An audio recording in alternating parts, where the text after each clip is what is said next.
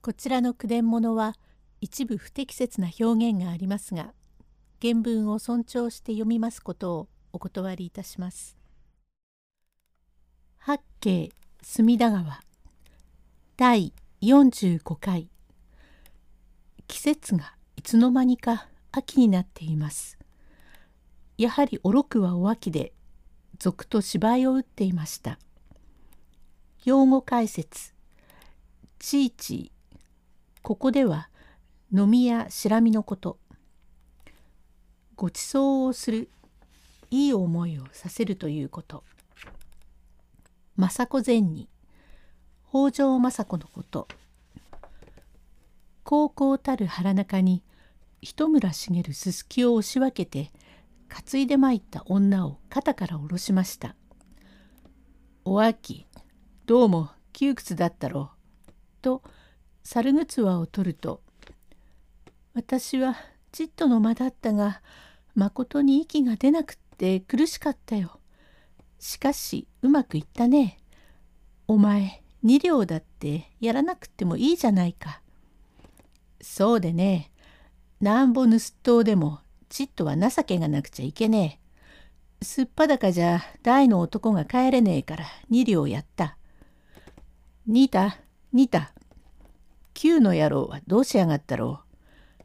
腹に待ってるって球児というやつはのろまだからぐずぐずしてやがるんだ。もう来るだろう。何でも一番高え松の木の下にすすきがこんもりとしているそこにいるとくれぐれ言ったんだが何をしていやがるか。と言ってるところへのそのそ人が参りました。球児じゃねえか？にたに、俺だい。どこにいたんだ？どこまで行ってもすすきで、松の下にこんもりしたところってえのが何箇所もあって、いくら探してもわからねえで、ようやくここを探し当ててきたんだ。そうか、戸惑いでもしやがったと思った。風呂敷包みを出せ。姉さん、裸じゃ科学ってしようがねえ。気味が悪くってもこれを着ておくんね。ああ、なんだか気味が悪いね。ちいちいがいやしまいね。冗談言っちゃいけねえ。洗濯をしたばかりなんだ。まあ、裸じゃ科学ってしようがないから、これを着よう。十三、お金はいくらばかりあったえ？中三郎。まだ改めて見ねえが、どれ黄金仏のお会長にお目にかかろう。と、胴巻きの金をザクザクと開けまして、勘定をいたしまして、うん、百両少しよある。妙にはしたな金を持ってやがる。紙入れに三十両。野郎に二両やったが、両方で130両ばかりある。向島じゃ人一人殺して120両。今度はまあ殺さねえで130両になりゃかなりの仕事だ。しかし、てめえを身請けするというくれいだから、もうちっと金を持ってるだろうと思った。お秋、あの野郎は、めっぽういい男だな。なんだか知らないが薄のろい間の伸びた面じゃないか？うまく言いやがる。ごちそうしたな。大丈夫だよ。どうだか知れねえ。似たや？おい今夜はどうしよう。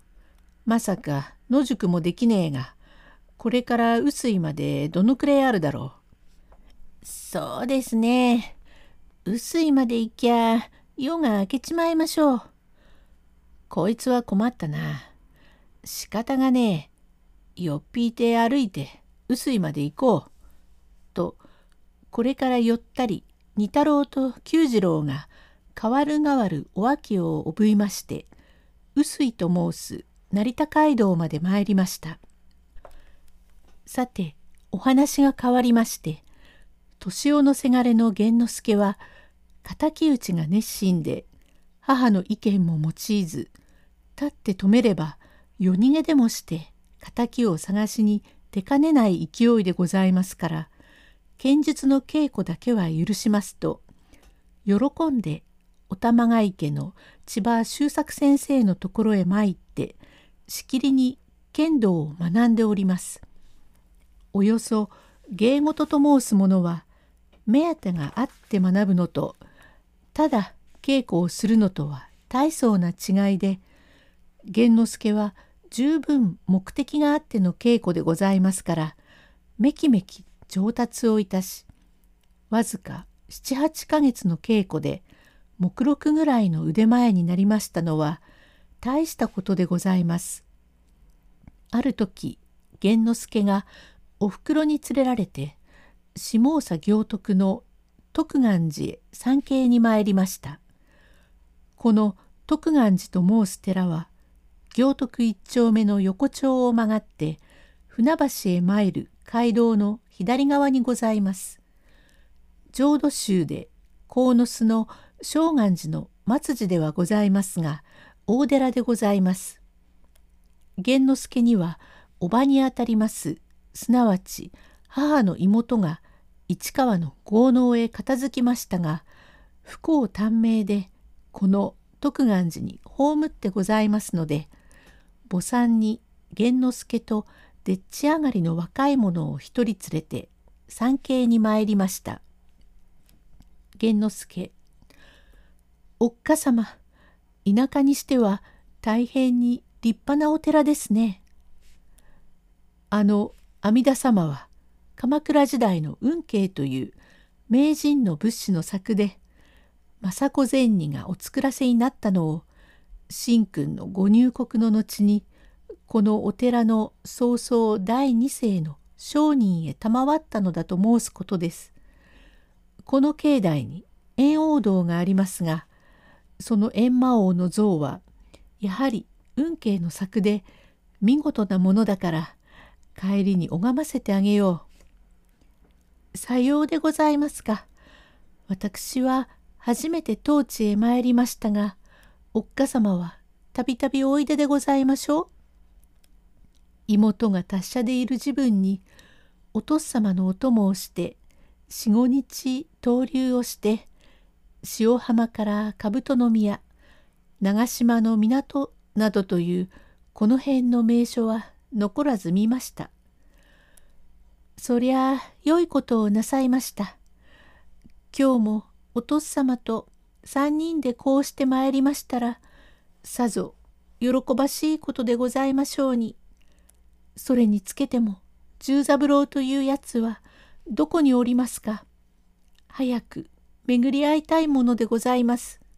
と両の眼に口押し涙をいっぱい浮かべておりました。第46回へ続く。